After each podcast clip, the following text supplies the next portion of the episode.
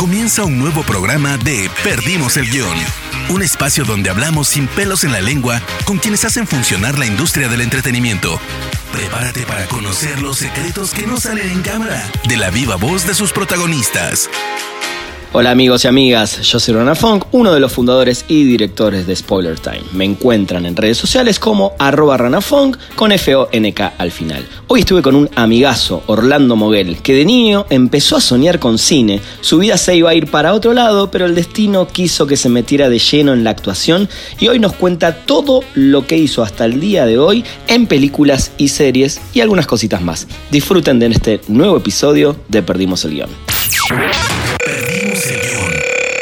Bueno, Orlando, ¿cómo estás? Tanto tiempo. Hola, mi querido Rana, pues muy contento y qué, qué buena onda que estamos ahora por lo menos este, saludándonos, porque bueno, con el tema del confinamiento, pues es complicado ya verse, pero, pero mira, este también es un gran medio, ¿no? Para, para este, mandarnos la mejor vibra sobre todo. Totalmente, totalmente. Una, charla que teníamos pendiente justamente eh, desde febrero que hablábamos, bueno, después por diferentes motivos, ahora también nos vas a contar un poco lo que estuviste haciendo, pero bueno, estamos acá a través de, la tecnología, por suerte, eh, y, le quería contar a la gente, ¿no? Que, yo tuve el placer de conocerte en un evento en Tijuana eh, en el 2019 que fuimos jurados de un festival de cortos eh, y pudimos compartir varios momentos, por suerte. Eh, comimos juntos, bueno, estuvimos ahí en el festival. Eh, y descubrí, aparte de un actorazo que sinceramente yo no te conocía o te había visto y quizás no, no te tenía presente, un tipo sencillo, ¿no? Pero que se te notaba que sos un luchador y un soñador, lo cual no es poco en este mundo. Entonces me gustaría empezar por esos sueños de pequeño y, tus primeros pasos, ¿no? Sé que eh, leí por ahí que tu papá era director de una escuela eh, y que en esa escuela eh, de niño un señor les proyectaba películas. Contame un poco, contame esa experiencia y cómo empezó tu vida, digamos, en este mundo del cine. Pues así es, mi querido Rana. Fíjate que, pues en la etapa de la infancia, digo, mi papá fue director de una primaria y como que parte de lo que nos proyectaban o nos llevaban para entretenernos eh, dentro de la primaria, pues era eh, llevarnos un cine portátil. Entonces había eh, como un salón que era, era como uno de los salones más grandes, pero que se ocupaba en realidad como, como lo ocupaban como bodega. Entonces, como era un poco oscuro, tenía un par de ventanas, pues mi papá autorizó que este señor fuera a proyectarnos por ahí películas vi muchas películas desde la infancia, desde los seis años yo ya estaba viendo películas, pero, pero sí, sí de, tener la necesidad de querer seguir viendo más películas, ¿no? O sea, de repente, pues veía películas de, unos perros, no sé si has de haber visto estas películas, pero había unas películas de unos perros Doberman que asaltaban unos bancos y... ¡Wow! De hecho, no recuerdo exactamente el título, pero este... Pero eran como, como tres, este como tres secuelas de la peli. Entonces era, era como, como para los, los chiquitos que estábamos ahí, pues era un cine muy divertido, era un cine entretenido. Veíamos películas de, Calina, de Calimán, del Santo, de Cantinflas, de Capulina. Entonces, este, afortunadamente la relación, fíjate que es muy chistoso, te voy a comentar por ahí algo. A mí me dicen desde chiquito Tato. Entonces, entonces resultó ser que que me, que me, de repente me identifiqué muchísimo con las películas de Cinema Paradiso por Toto. Ajá, muy bien, muy bien. Esa, esa es como la gran primer conexión fuerte. Exactamente, porque este señor, inclusive igual que, este, que, que, que el personaje de Cinema Paradiso, el señor fumaba, proyectaba sus películas. Entonces aquí me regalaban pues obviamente carteles de varias películas, este, los negativos de películas, ¿no? Que el señor de repente veía que era una escena a lo mejor larga o lenta, no sé, y lo cortaba y, me regalaba ahí ese pedazo, ¿no? Ese negativo de la película. Entonces, la verdad es que fue, fue para mí como, este, como entrar a un mundo mágico, ¿no? O sea, cada vez, o sea, yo esperaba de verdad ansioso este, a este señor porque eh, pues aparte, imagínate, hijo del director, entonces pues me daban de verdad que, pues prácticamente pase libre a que pues entra y ve las veces que quieras la película, ¿no? Entonces yo me la pasaba ahí con el señor platicando y me contaba de, pues de, cine, de películas. Este, entonces sí, sí hay como unos recuerdos muy interesantes en ese sentido y, pues obvio, yo no me imaginaba que pues ya en mi etapa adulta me iba a dedicar a, pues a la actuación. Este, claro, Pero fue, fue un, primer encuentro. Este, Pues con, unos recuerdos de verdad muy lindos. O sea, sí, sí es algo que, de repente se añora, es algo que de repente eh, los recuerdos se convierten en una, en, un, como en momentos muy eh, como profundos o, nostálgicos o son recuerdos bonitos, ¿no? Entonces, pues sí, agradezco mucho que haya pasado eso en mi vida porque a lo mejor no, no se me hubiera fomentado quizá como el deseo de querer ver más cine. Digo, a fin de cuentas, yo donde vivía, que era un pueblo mágico que es en el Estado de México, que se llama, eh, se llama, perdón, Tepoztlán. Este, pues a lo mejor, no sé, digo, la gente de ahí pues tiene obviamente eh, negocios, tiene eh, inclusive aún hay gente que todavía se dedica a andar arreando a las vacas, a los borregos y que de repente es como si, como si estuvieras como, como en, Italia, ¿no? Como en Sicilia, como en algunos lugares así como muy eh, lejanos de la ciudad. Entonces también era algo que también era lindo para mí, que lo disfrutaba, pero justo cuando yo veía esas películas, o sea, era, era un pase a, lo mágico, ¿no? Un pase a, encontrarme en un placer visual que, que, me proyectaba increíblemente. Entonces, la verdad es que sí, sí disfruté mucho mi infancia en ese sentido. Totalmente, y, qué buena esa comparación y, tiene que ver con lo, con lo que te quería preguntar ahora, que es más allá de ese sueño y, esa magia que empezabas a vivir de niño con, con el cine, eh, ¿En ese momento ya pensabas en alguna... Ah, viste que los niños siempre dicen, bueno, de grande voy a ser futbolista, doctor, eh, no sé, presidente eh, o astronauta. pero vos ya pensabas en, una carrera y si era así, ¿tus padres qué, te decían en ese momento? No, no sueñes con algo así, tenés que estudiar otra cosa y trabajar otra cosa. Pues es que fíjate que, que fui, fui muy, este, quería estudiar mil cosas. O sea, en realidad creo que como que las este, humanidades sí les traía como que en la sangre, ¿no? Porque de repente quería como que estudiar arquitectura.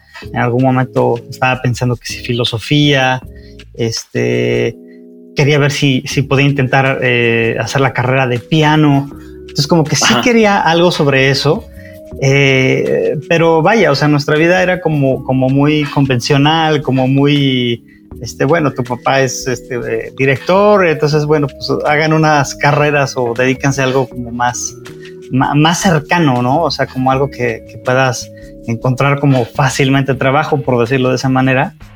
Y cuando estaba en el, en el, en el bachilleres, eh, yo estudié en un colegio de bachilleres en satélite, eh, pues ya, ya venía yo ahí dudando muchísimas cosas, ¿no? Ya no sabía si quería inclusive dedicarme al rock, me gustó muchísimo el rock, recuerdas que platicábamos de grupos de, rock y ya sabes que, estuvimos en Tijuana.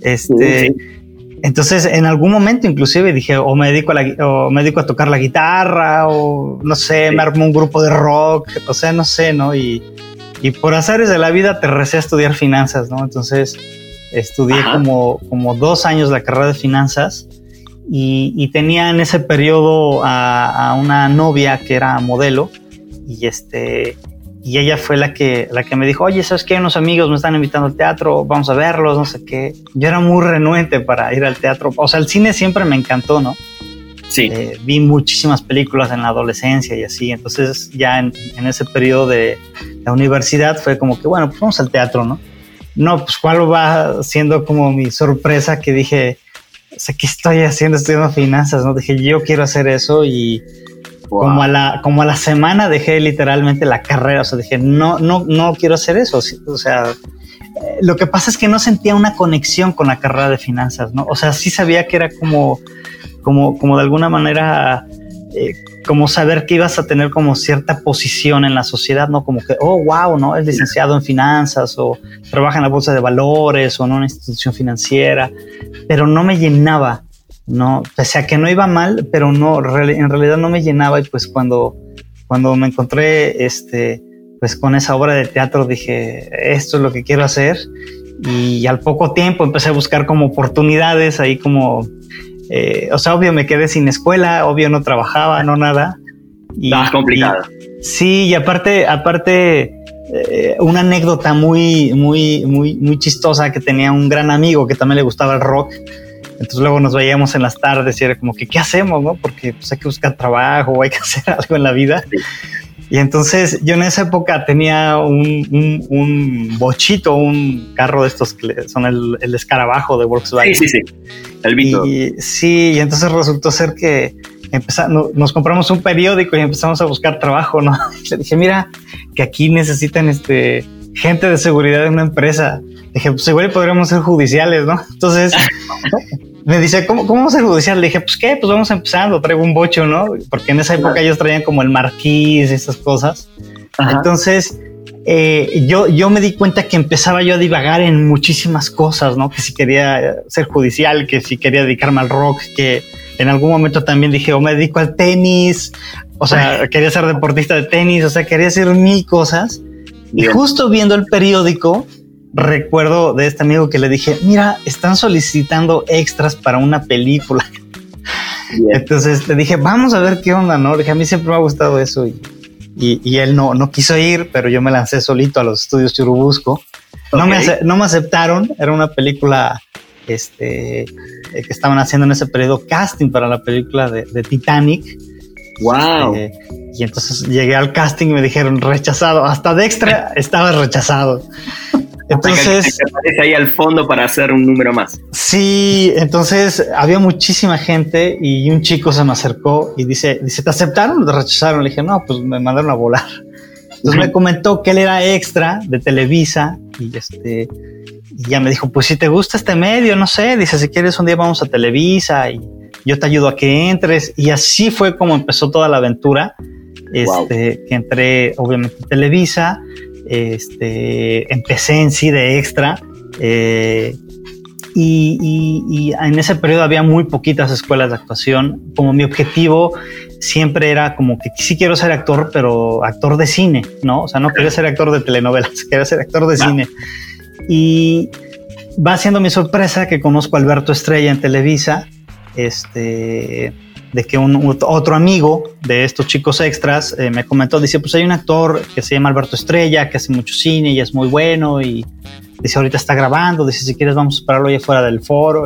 entonces salió Alberto Estrella, platicamos con él y me dijo, sí, tengo una, una academia, ¿no? Dice, pues si quieres, este, ve a verme y me dio la dirección y, y fui, me hizo un examen y al poco tiempo me becaron, o sea, empecé a estudiar, pero me becaron este, y afortunadamente no pagué pues prácticamente la carrera de actuación, que porque me, habían visto como potencial eh, y empecé a hacer, o sea, empecé a estudiar desde 1997 y, estuve ahí como tres años entre estudiar la carrera, entre tomar cursos, este, y ya me empecé a mover, digamos que como en el año 2000 y así empezó toda la aventura y pues, ya tengo 20 años en este, en este show ah. business. impresionante además cómo, cómo se te fue dando, ¿no? Eh, cómo, cómo me, gustó que en un momento me hasta que quise ser tenista o guitarrista, ¿no? Como que, que está bueno y, creo que es un lindo mensaje, porque muchas veces también hablo con actores eh, que vienen ya de familia, de actores, de productores, del, mundo del arte de alguna manera tienen como, no, no es que la tienen fácil, pero tienen ya la puerta, tienen esa puerta como diciendo, acá, acá vos podrías, ¿no? Después está el talento y un montón de otras cosas que tienen que acompañar. Pero ¿qué, ¿cómo esta, estas casualidades o causalidades eh, te fueron llevando? Perdimos el guion. ¿Te puedo decir Toto ahora o no? ¿Tato? ¿Te puedo decir Tato? Tato, claro, eres mi amigo, no pasa nada. Muy bien. Tato, en, el año, como le dijiste en el año 2000 de alguna manera, ya empieza de alguna manera tu carrera profesional, ¿no? Con, con estos eh, primeros eh, trabajos que fuiste haciendo y de ahí no paraste más, como dijiste, ya hace 20 años que venís en esto. Pero ¿cuál fue esta, esta primera gran experiencia que te hizo sentir que ya, ya podías y, ya querías vivir de, la actuación? Sí, eh, nada más como breve paréntesis, de repente también me di cuenta que el tema de ser tenista, de ser guitarrista, de tener un grupo rock o todo eso era porque me di cuenta que quería hacer como, como tantas cositas o tantas cosas, bueno, tan, tan respetadas y con tanta pasión, pues, que, al paso del tiempo, cuando empecé a estudiar actuación, me di cuenta que más bien eh, quería como interpretar muchas cosas, ¿no? Entonces también eso creo que fue lo que me aterrizó más a que, pues más bien, pues decidí que quería ser actor. Y, bueno, pues ya eh, respondiendo eh, la pregunta que me haces, fíjate que justo ahí cuando, cuando estaba estudiando actuación en la escuela de Alberto Estrella, que antes se llamaba el Centro de Teatro y Danza, ahora es el Círculo de Teatral, pero tuvo problemas por el tema del temblor del 97, del 2017, perdón. Entonces parece que cerraron, ¿no? tienen como un tema un poco complicado todavía. Y, bueno, entonces este, me enteré que iban a hacer este, una un, un, video home. En ese periodo había mucho video home, eh, pero ya empezaba una ola muy fuerte. O sea, se estaban haciendo ya como 10 películas al año y, como yo recordaba las películas que había visto de chico, era como yo tengo que hacer una película, o sea, antes de que me muera tengo que hacer una película en mi vida y me tengo que ver en el cine. O sea, ya se empezó a convertir como en un sueño, como, como en una obsesión, como, como en, un gran deseo. Y justo ese, ese video home este, se llama Sentencia de Narcóticos. Y, y, pues era la historia más bien pues como de unos cuates que vendían drogas y yo estaba como involucrado entre esos dealers de drogas. Este, pues obviamente eran videohomes que pues los pasan para la televisión, pero sin embargo fue un buen entrenamiento porque de ahí de repente yo iba a Televisa y me hablaban para hacer algunos capítulos por aquí, por allá. De repente me volvieron a hablar para otro videohome, pero, pero sentí que no estaba haciendo lo que quería hacer. Entonces sí lo hice porque pues no, no, no sabía exactamente hacia dónde dirigirme este, para, para que me dieran una oportunidad para, para, hacer una película bien, una película que realmente terminara en el cine, ¿no? Entonces, este, pues así fue como, como empecé a seguir haciendo este, tanto el video home, bueno, se hice dos video homes, son los únicos que he hecho en mi vida, y de ahí me empezaron a hablar que para un cortometraje, que para eh, otros capítulos de Televisa, y de repente me di cuenta, digo, hasta ahora que gracias a Dios estos 20 años han sido 20 años ininterrumpidos, o sea, no he descansado un solo año, no, no ha habido un año que, que, este, no me he querido tomar un break de algo, yo sé que a veces muchos de mis compañeros actores tienen como a lo mejor la necesidad, ¿no? De tomarse un año sabático, pero, pero en mi caso ha sido como una necesidad como casi como si esto fuera una droga, ¿no? Como no, quiero más. sí, sí, entiendo. Pero sí, esa, esa fue mi, mi, experiencia en esa película y pues, pues ahí, salimos adelante. Totalmente. Y, y, en estos 20 años, Orlando, ¿hubo algún momento que, que sí quisiste tirar la toalla y decir, no, no, esto no, no, no puedo más con esto y mejor me dedico a otra cosa? Sí, eh, más que dedicarme a otra cosa, no. O sea, quise tirar la toalla por, por este por lo complicado que es la carrera, ¿no? Por lo difícil que es, por sobre todo yo creo que el periodo en el que empecé yo, pues obvio, no, no, existía Netflix, no existía Prime Video, no existía Claro Video, ahora que ya está este eh, Disney y no sé cuántas ya este, plataformas, entonces se ha abierto una oportunidad inmensa, pero monstruosamente inmensa, pues para que tengas proyectos, ¿no? Entonces, yo, yo cuando empecé, pues los pocos que habían, pues era gente que hacía esos videohomes. Eh, Obvio no me hablaba para hacer telenovelas donde yo jugara bastante tiempo, o sea, me hablaban para hacer dos o tres capítulos. Este, y pues obvio, ¿no? Lo que me desesperaba era como esta parte económica, me desesperaba esta parte eh, de, que, de, que, de, que, veía la luz muy, pero muy lejos, ¿no? O sea, como, como para poder crecer. Eh, pero sin embargo también fue como un deseo tan grande, o sea, de verdad, no sabes, y esto sí, y es en serio, no sabes las veces que realmente yo lloraba, ¿no? O sea, que era como que, ¿cómo puede ser posible, no? O sea, ya mi hermano con su casa, mi hermana también, con sus carros, su familia, yo, yo sufriendo en este, en este difícil mundo de la actuación. Este, pero la verdad es que siempre he creído mucho en Dios. Para mí Dios es como un gran aliado en lo que he hecho en mi vida y este y me fue compensando, ¿no? Me fue me fue dando eh, digo, qué bueno que no me llegó tan rápido, qué bueno que no me llegó como en cuestiones inclusive hasta de pagos económicos fuertes, porque sé que de repente, pues a veces compañeros actores a lo mejor de repente se pierden económicamente o caen en drogas o cosas así. Entonces, creo que toda esta situación me hizo como, como, como aterrizarme más, como tener bien sólidos los pies en la tierra, de, de saber que antes que ser un actor soy un ser humano que también puede sufrir, que también puede, se le puede dificultar un camino, eh, como bien lo decías, ¿no? O sea, eh, que veías a un actor cuando nos conocimos, un actor que, que se ve que pues obviamente había luchado y demás, y, y, lo cual lo acepto tal como es porque eh, he visto llegar actores muy rápido, pero también los he visto caer, ¿no? Y ya no se han dedicado a esto. Eh, o, actores que de repente a lo mejor les llegó una oportunidad y de repente ya se quedaron como en el, bueno, pues ya hice un personaje muy importante en una película, una serie, que me hablen. Entonces ya nadie les habla porque eh, suele pasar que, o sea, a, mí me ha tocado que de repente he estado en premieres mundiales o me ha tocado este, hacer personajes importantes y, y salgo del país a presentar la película Recuerdo que la primera película que presentamos así era una película que se llama Crónicas Chilangas de Carlos Enderle. Y pues yo llegué y veníamos de España felices, ¿no? O sea, la primera mundial la tuvimos en España y veníamos felices así como, no, hombre, todo México nos va a estar esperando de que no, no, hombre, te quiero para tal película y, y para ofrecernos 10 mil proyectos y cuál, ¿no? O sea, llegamos y el aeropuerto era el, mismo aeropuerto de siempre, o sea, abrieron las puertas del aeropuerto, salimos con nuestras maletas y fue como, tómate tu taxi o tómate el metro, este, y... Un golpe, a la realidad. Sí, y justo ahí eh, fue cuando me di cuenta que dije, no, no, no, o sea, esta carrera es de chingarle toda la vida, o sea, no, no, no es de que eh, la vida te regale algo porque te lo tenga que regalar. O sea, claro, o sea, tú mismo vas formando tu propio camino, vas buscando lo, que te estás proponiendo.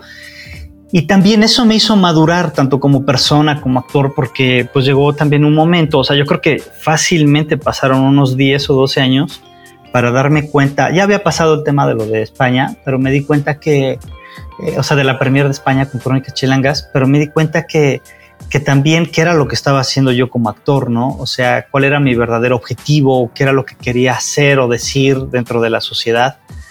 Y, recordaba también ya dentro de este proceso que he tenido como, como persona, como un ser humano, como, como artista, como actor, pues recordaba películas que me han tocado el alma, ¿no? Y que me han, me han, me han sensibilizado mucho, como justamente Cinema Paradiso o La lista de Schindler. Este, que, me di cuenta que, justamente el cine es un, maravilloso discurso, ¿no? Que es un, medio para que puedas acercarte a, un público masivo en el que puedas eh, tocarle el alma, puedas tocarle el corazón, puedas comunicarte con ellos, puedas decir qué es lo que está ocurriendo en el mundo, ¿no? O sea, ya, ya te das cuenta que ya no nada más eres un actor que llega y se, se planta en el cortometraje porque lo invitaron y está padre, le invitan a hacer unos capítulos a una novela y está padre, pero dices que, o sea, realmente qué es lo que yo quiero como actor, ¿no? Entonces, entonces poco a poco, este, pues me di cuenta que, que, que o fui, fui, fui siendo más fino, pues, en mi trabajo, ¿no? Fui siendo un poco ya más este, selectivo en las cosas que quiero hacer. Te comentaba cuando nos conocimos, que de hecho estoy escribiendo también unos, guion, unos guiones este, para, eso es algo que te lo quiero preguntar en un ratito. Pero a ah, ver, lo que me queda muy claro también es que eh, la fe, creo que la fe es una palabra fundamental en, tu historia, en tu vida y en tu carrera, ¿no? Sí, sí, sí, yo sí soy, creo que un hombre de mucha fe. sí, sí, sí. no, solo la fe religiosa, eh, que sí nombras a Dios y todo, pero también la fe en vos mismo, eh, que es, es, algo que no es tan fácil a veces creérsela en el buen sentido. Sí, porque justamente era eso, o sea, eh, de cuando me preguntabas hace un momento que si no llegué a pensar en tirar la toalla, dedicarme a otra cosa, o sea, dedicarme a otra cosa no, pero, pero sí, sí pensé en tirar la toalla, pero a su vez creía en mí, ¿no? O sea, era como que es que sí, sí, sí puedo hacer las cosas, sí lo voy a lograr y, estoy seguro que voy a vivir de esta carrera. Entonces, pues me aventaba yo solo, pues como muchos ánimos, inclusive de repente con el tiempo, yo creo que hace como cuatro, tal vez cinco años me encontré un video de Will Smith que se llama, este, creo, motivacional así se llama el, el, video de Will Smith, está en YouTube. No sabes lo duro, lo realista, lo, lo, lo, también lo emotivo, lo, lo, esperanzador, lo, el empuje que te da cuando ves ese video de Will Smith. Entonces, no, vamos a buscar para, para recomendárselo a todo el mundo. Sí, sí, sí. Yo creo que inclusive es para cualquier tipo de persona, o sea, un deportista, un, un hombre de familia, o sea, es para quien sea, de verdad. Entonces, sí, sí fue un, inclusive luego te lo paso por ahí, luego te lo mando. Este, pero, pero sí, es un video que las veces que de repente he sentido que, que tambaleo o que me voy cayendo o que empiezo a tener eh, pues, ciertos miedos, ciertos, ciertas dudas, recurro a ese video y de verdad, o sea, sí es un video que me, me, ha sacado mucho adelante, o sea, como tú dices, o sea, de alguna manera, pues porque también tu carrera tiene que ver con cómo te puedas motivar, cómo puedes estar psicológicamente plantado para seguir adelante. Pero sí, yo creo que, yo creo que las últimas veces que de repente medio tambaleé, así como que decía, ay, no sé, qué difícil carrera, no sé. Yo creo que eso ya tiene unos siete años. ¿no? O sea, ya de siete años para acá ya no, aunque de repente, ¿no? O sea, cosas como por ejemplo ahora el tema del confinamiento, pues de repente eh, yo venía de una premier mundial, estaba a punto de hacer una película y una serie, este, y, de repente todo se detuvo. Entonces vienes como, como lo que pasó con Crónica Chilangas, ¿no? Que venías así como ahorita me como al mundo y ¡pum! ¿no? Entonces todo se detuvo. Sí, sí. pero, pero, creo que también en esa fe que tenés está el por algo será y, y, seguramente esto también nos trajo otros aprendizajes, ¿no? Sí, sí, sí, claro. Sí, entonces eh, recurrí de hecho a otra vez a ese video de Will Smith porque ah, pues me sentí ahí como medio, yo creo que a todos, ¿no? Nos ha pegado de repente un poco el bajoneo, pero, pero no, estoy muy contento, o sea, ah, sí, sí, o sea, en realidad es que a nivel general estoy muy contento, soy un hombre muy afortunado que, se siente muy feliz de estar en esta carrera con sus, con sus pros, sus contras, con sus dificultades, con sus virtudes.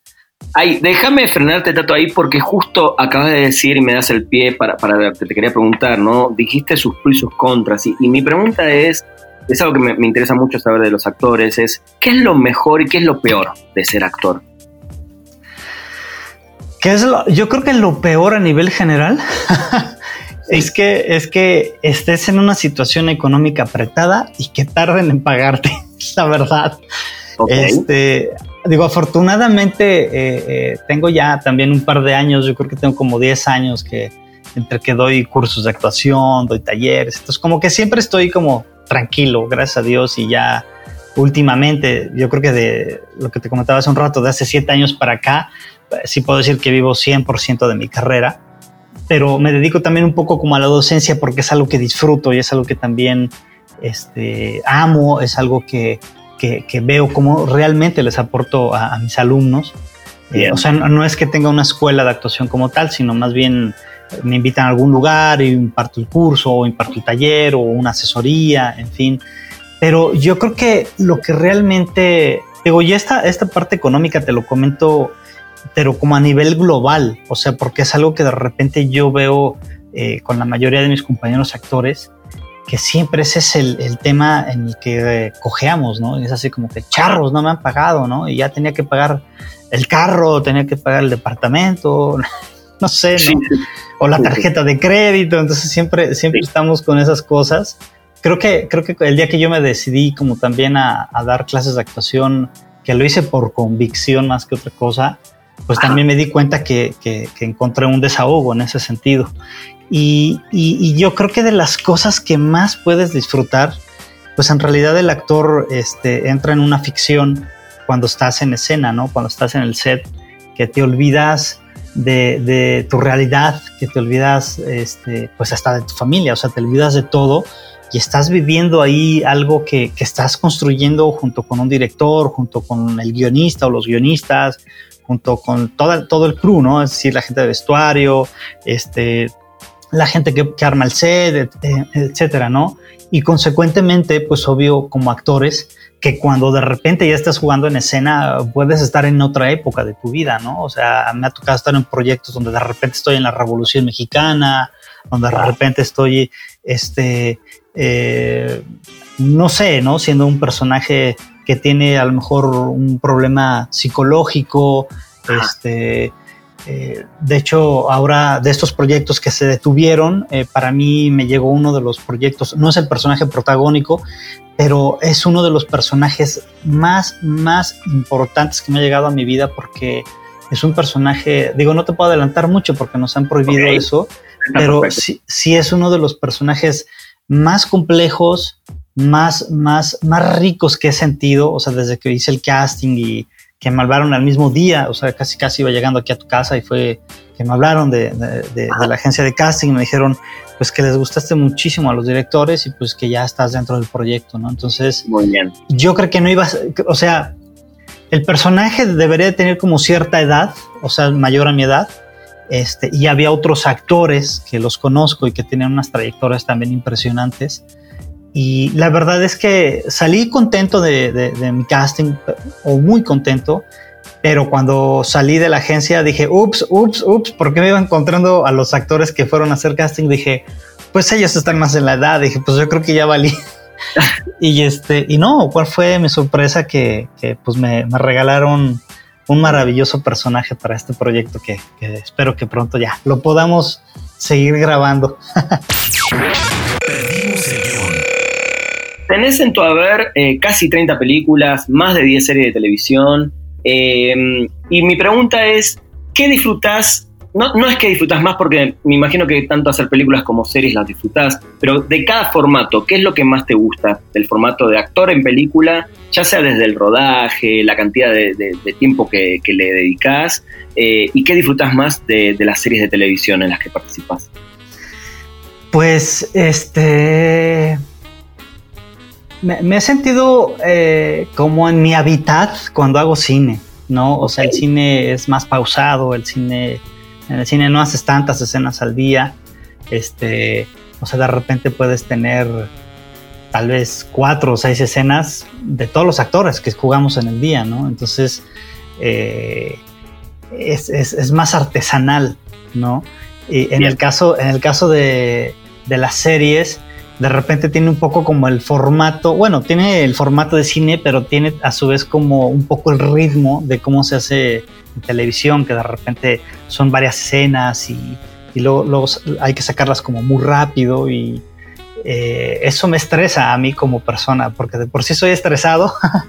Entonces, eh, sí, o sea, a veces llegas y te empiezan a rayar diálogos y te dicen, no, ya no vas a decir esto, ahora vas a decir tal cosa. Y, y lo que estaba aquí casi hasta abajo del diálogo, no, mejor con ese diálogo vas a empezar y ya de ahí te arrancas y esto lo vamos a cambiar por tal cosa. Entonces es un estrés y, me pone muy nervioso esas cosas, pero, pero también es algo que he disfrutado muchísimo porque, porque sí me gusta perderme en la ficción, sí, sí es increíble que cuando ya terminas un proyecto y ya lo puedes ver en televisión o en la plataforma o en el cine, pues es increíble que, que que pues ves a alguien que no eres tú, ¿no? Entonces realmente te conviertes en un espectador que está viendo algo que le sucede a un personaje que puede desde disfrutar lo que está haciendo o desde sufrirlo o gozarlo o compartirlo. Entonces sí me he llevado yo unas sorpresas, digo, por ahí recuerdo que hice una película que se llama Familia Gang, eh, donde hice un personaje este, que tenía,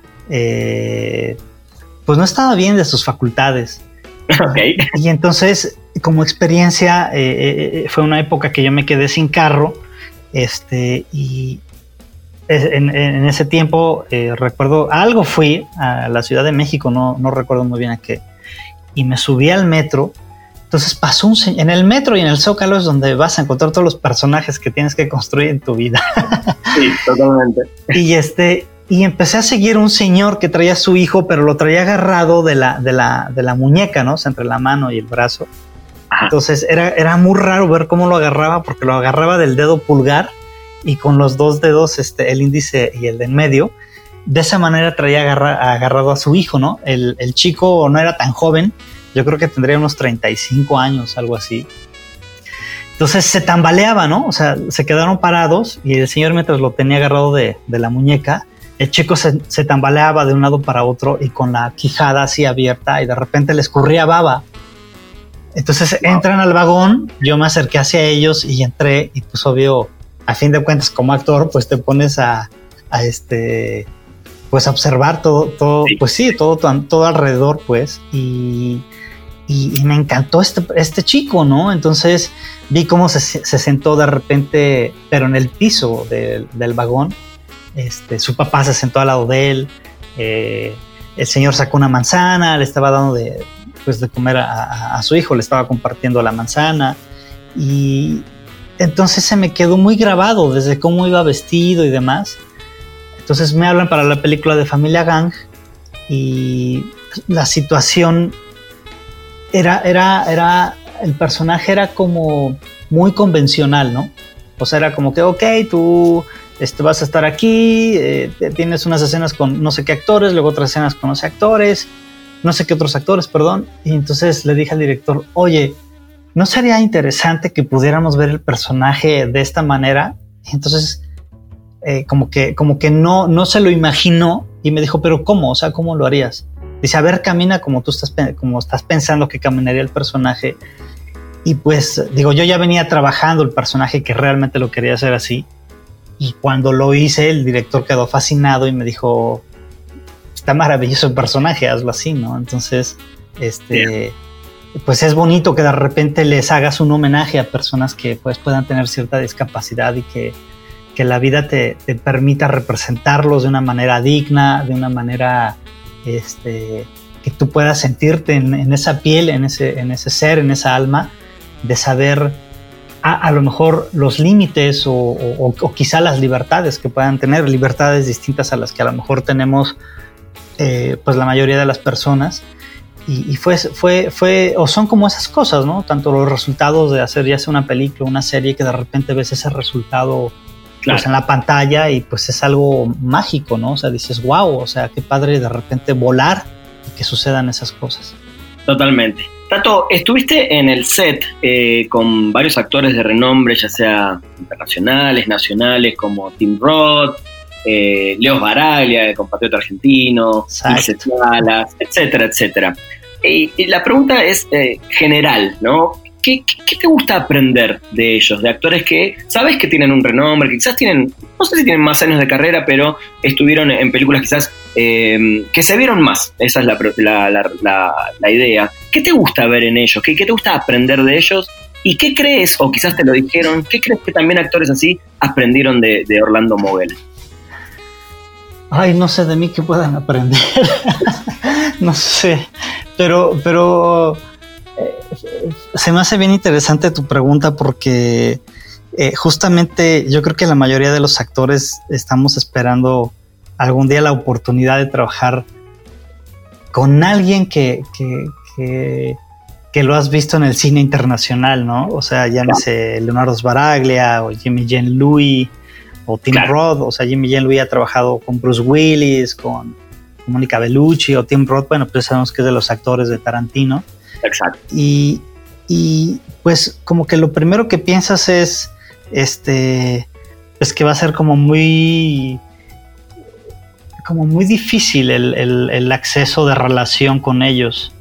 Y justamente lo que más me sorprendió es que han sido actores más humanos que, que, que, pues, que, cualquier otra persona, ¿no? O sea, son actores sensibles que se acercan, que hablan, que comunican, eh, que, están que, que comparten con el objetivo de, de, que las secuencias o las escenas salgan mejor, ¿no? Este, no se quedan como en el plan de, porque has de saber que en algún momento me, me ha llegado a pasar de repente con con actrices y con actores en México que a veces son estrellas de televisión y no están acostumbrados a hacer cine, no están acostumbrados de repente como a hacer a lo mejor una, una actuación más realista y entonces de repente es como eh, no te me acerques tanto, ¿no? O, no me vais a besar o entonces todo eso como que te frena y cuando trabajas de repente con, con actores de esta talla, pues sí es así como, como que o sea, de repente ellos mismos, ¿no? Se te acercan y te provocan y te dicen cosas y, o sea, pero jugando un personaje, ¿no?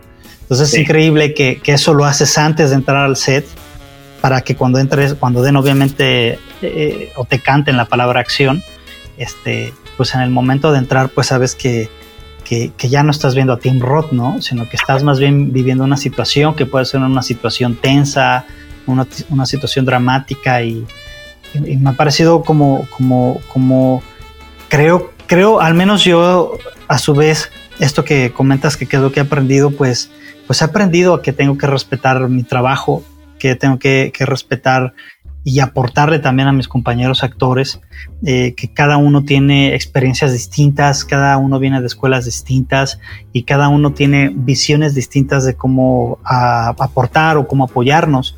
Este, por ejemplo, ahora que estuve con Eric Heiser, aprovechando lo de los saludos de hace unos días, este, de repente platicábamos cosas bien padres cuando estuvimos haciendo preso número uno y, y, se ven los resultados. Entonces, sí es padre que, que el actor se olvide ¿no? De, de, de, quién es y es un actor que, eh, o sea, Tim Roth venía de trabajar con Nicole Kidman, ¿no? Y Nicole Kidman, pues es una figurota internacional, así una de las superestrellas.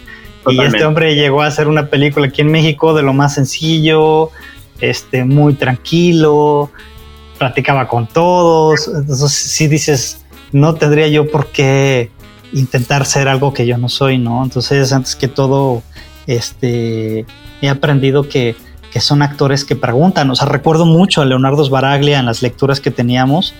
Yo no lo conocía, pero yo, o sea, me sorprendía tanto que de verdad, o sea, decía tres o cuatro líneas y se detenía.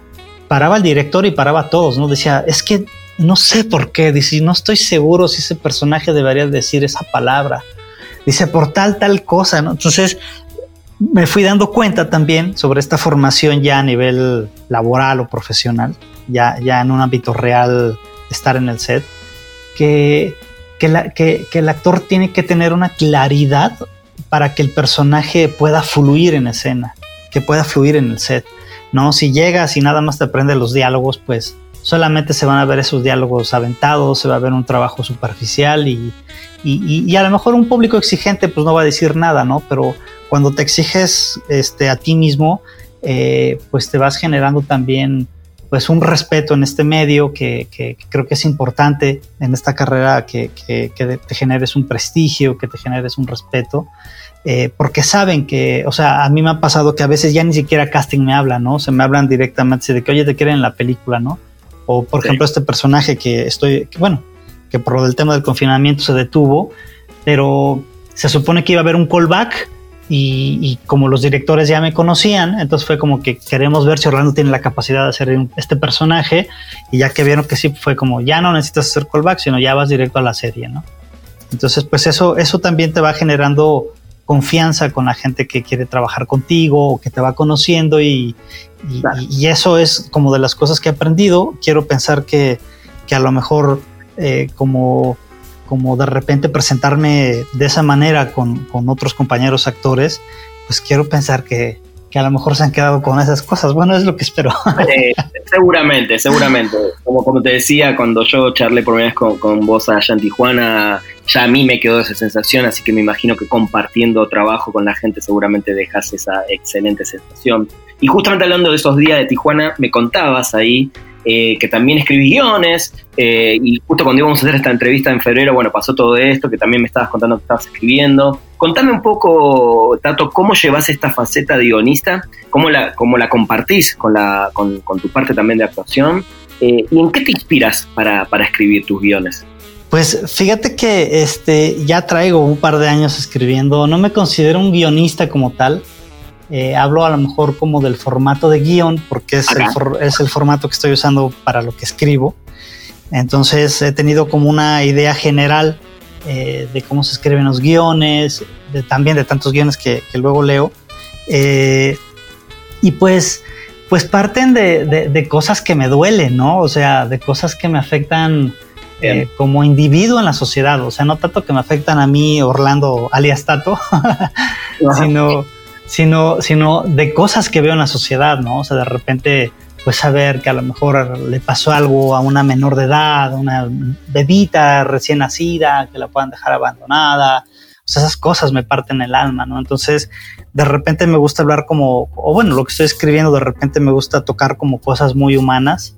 Este, no, no, no he filmado todavía nada de lo mío. Yo espero que a lo mejor, este, el próximo año, digo, ya venía yo en pláticas por ahí para filmar una de estas películas, que es una película eh, más sobre un género de romance, no, no comedia romántica, sino un género de romance como más puro, eh, más humano de una relación de dos personas que se reencuentran después de años.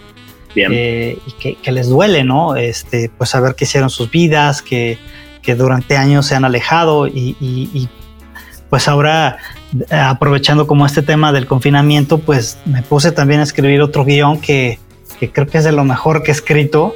Estoy fascinadísimo. Digo, no te puedo adelantar mucho, pero van, a estar en la alfombra roja ustedes y van a estar en la premier viendo la película en primera fila. Muy bien. Este, pero sí, es un algo muy, muy interesante que me surgió que dije, wow. Dije, o sea, esto, esto, esto se tiene que filmar, ¿no? Entonces, eh, voy, no sé, como llevo como tres cuartos de, lo que he escrito, o sea, ya estoy como muy cerca de terminar el primer tratamiento. Entonces en las tardes es cuando de repente me tomo el día y, bueno, la tarde me la tomo y me pongo a, escribir, ¿no? Este, porque en las mañanas, o sea, me organizo de repente como que en las mañanas trabajo este, enviando mails y esas cosas con, pues, con la gente que conozco del medio, en fin este, como para actualizarme, estar ahí como, como presentes para lo que, lo que viene. Y en las tardes ya me tomo como, como este tiempo para mí, como este proceso de escribir y que además es, es una gran terapia. Entonces sí, sí lo disfruto mucho. Perdimos el guion. Tato, eh, te voy a hacer unas preguntas ahora que las puedes responder desde el lado personal o profesional. Eh, porque digo, ambas son varias o mismo también las puedes responder de los lados. ¿Cuál consideras hasta el momento tu mayor logro? Mi mayor logro, eh, amar mucho a mi familia. Me encantó la respuesta, espectacular. ¿Qué, talento, ¿Qué talento que no tienes te gustaría tener? Este, cantar. Creo que es, la respuesta más, eh, más respondida eh, por parte de los actores. ¿Ah, sí? Todos. ¿Por lo menos o, no? Sí, cantar eso ahí, ay, que digo, ¿por qué no, por qué no se me dio el canto, caray? está muy bien, está muy bien. Eh, Tato, ¿qué es algo con lo que no podrías vivir? Pues con el placer de vida. No sé, digo, sé que a lo mejor es un poco abstracto. ¿Puedo, ampliar la respuesta O, sí solamente? Sí, claro. Ah, ok, bueno, con el placer de vida, de viajar, de conocer playas, de conocer lugares mágicos, enigmáticos, conocer gente. Para mí eso es un placer de vida exquisito. Totalmente, estoy 100% de acuerdo. Eh, ¿qué, te criticarías a vos mismo? ¿Qué me, ¿Qué me criticaría? Tengo años que me he querido a Los Ángeles. y, y, y es, yo creo que como eh, estoy en una zona de confort, que digo, pues me sale trabajo en México, no me quejo, me va bien, gracias a Dios. Este, y, es algo que me criticaría y bien duro. Y aparte me lo critico casi todos los días que despierto, que digo, ¿qué hago aquí? Según yo, desde hace como, como no sé cuántos años quiero estar en Los Ángeles y no me he ido. Pero lo tengo que hacer, eso es lo que tengo que hacer. Está bien, está buenísimo, está bueno. Es algo que, lo bueno de esas cosas es algo que podés hacerlo todavía. Claro. ¿No? Está muy bien, está bueno. Eh, ¿Hay una persona en el mundo que representa lo que nunca quisieras llegar a ser? Sí. Sí, ese sí me suena que puedo O sea, ¿necesitas saber el nombre? No, bueno, si no quieres decirlo, no, no, obviamente. Bueno, o sea, o sea, sí, pero también es como una respuesta abstracta porque es más bien eh, la gente que pudiera odiar a la humanidad. O sea, la gente que la gente que puede destruir a la humanidad es algo que sí. Ah, no, eso. Bien, nos quedamos con esa respuesta. Está, perfecto. ¿Cambiarías algo en tu carrera si pudieses en todo lo que venís haciendo? No, para nada. No, que, me da gusto haber sufrido, porque si no hubiera sufrido, si no me hubiera costado el trabajo que he hecho, a lo mejor estuviera en una posición tan tranquila, es decir, si me hubieran salido telenovelas, decir, pues ahí tengo trabajo, no ahí están las telenovelas, pero nunca hubiera conocido como como la dedicación o la entrega o la pasión. O sea, no me hubiera surgido más bien como la pasión de, de, a lo mejor sí, sí estar haciendo lo que estoy haciendo, ¿no? Que dedicarme más al cine o que también esta situación me ha llevado a escribir. Entonces no cambiaría nada de mi carrera. Está perfecto. Si solo pudieras darle uno, ¿eh? un solo consejo a, cualquiera de estos chicos que, que están empezando su carrera de actuación y quieren seguir tus pasos, ¿cuál sería ese consejo? Es que, bueno, sí se puede decir como abiertamente, o sea, me refiero no, concretamente de una palabra de sigan adelante, sino sí puedo extenderme un poco. Sí, claro, claro, sí, sí, Ah, claro. No, bueno, pues que hay que prepararse, hay, que, hay que relacionarse mucho en esta carrera. Este, eh, por más veces que quieran tirar la toalla, este, tírenla, lávela, limpienla y recójanla nuevamente y continúen con lo que realmente quieren hacer en su vida porque creo que lo más importante en la vida es que hagas lo que realmente te apasiona, ¿no? O sea, eh, yo coincido contigo, yo no te considero un reportero, eh, te considero eh, alguien que, que, ama el cine, alguien que ama el medio audiovisual, las series, que ama inclusive hablar o hacer sus propias críticas, dar sus puntos de vista, pero es algo que también le aportas a, una comunidad importante, ¿no? Que a la gente que también nos dedicamos a estos, medios. Entonces, eh, eso que tú haces junto con lo que hace también Dianita, eh, pues lo hacen con una pasión increíble y de ahí es donde parte tu vida, ¿no? O sea, tienes que hacer las cosas de esa manera. Totalmente, me, encanta y, gracias, gracias también por, por lo que me decís. Para ir cerrando, Tato, la última pregunta que se la hago a todo el mundo, y sé que es la más difícil por, por, por la cantidad, de te vas a dar cuenta, pero me gustaría que le digas a la gente dos películas y dos series que sí o sí tienen que ver. Este. ¿Y solo tienen que ser dos? sí, si no tenemos un programa especial de eh, las mejores de Orlando Este, pues es que son muchas. La otra vez, ah, pues cuando estábamos en Tijuana, ¿te acuerdas que, decíamos di 10 películas? Que no, no puedo decir 10, son como 30, 50, no sé, pero bueno, voy a enlistar, simplemente voy a aventar y, es porque son películas humanas o, profundas o, que te dejan cosas muy reflexivas, pero bueno, para mí tiene que ver Los Padrinos, tiene que ver eh, Cinema Paradiso, La Lista de Schindler, este, Seven, eh, y bueno, de series, no porque yo haya salido en esa serie, pero de verdad que la historia de este, historia de un crimen de Colosio me parece una película humana muy, muy, muy padre, muy interesante, porque no solamente se ve como la parte de, este, del crimen que ya todos lo sabemos, y si no lo sabe uno lo busca en YouTube y punto, ¿no? Pero ahí se ve como el lado humano, ¿no? En el caso de la, de la esposa, esa desesperación, esa angustia, ese miedo. Entonces me parece algo eh, muy humano la manera en que llevaron esa serie y, es una serie que me encanta. De hecho, la he visto ya varias veces, fuera, de, fuera de, verme a mí, ¿no? Sino que veo la serie y, me deja reflexionando muchas cosas. Bien. ¿Alguna más que quieras decir o estamos con eso? Pues este, pues es que hay un montón, pues es que están muchas. ahorita con estas. Pero está bien, nos quedamos con esa. Sí, así es.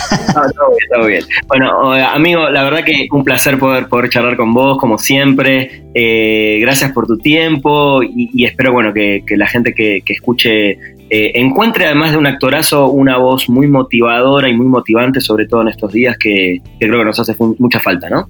Claro, pues sí, yo creo que eh, son días y momentos que, de repente la gente pues necesita como desde el punto en, eh, eh, desde el punto en el que te encuentras en tu vida, sí necesitas de verdad de repente escuchar una nueva voz, escuchar un punto de vista que a lo mejor algo puede decir, claro, eso me aporta para hacer algo en la vida y créeme que ese es un gran, pero un gran cambio en algún otro ser humano. Entonces eso es una maravilla que puedas compartir algo para que con una sola persona que puedas ayudar a que, a que tenga una visión distinta de mejorar para sí mismo, pues eso es, híjole, de verdad que también un regalo maravilloso.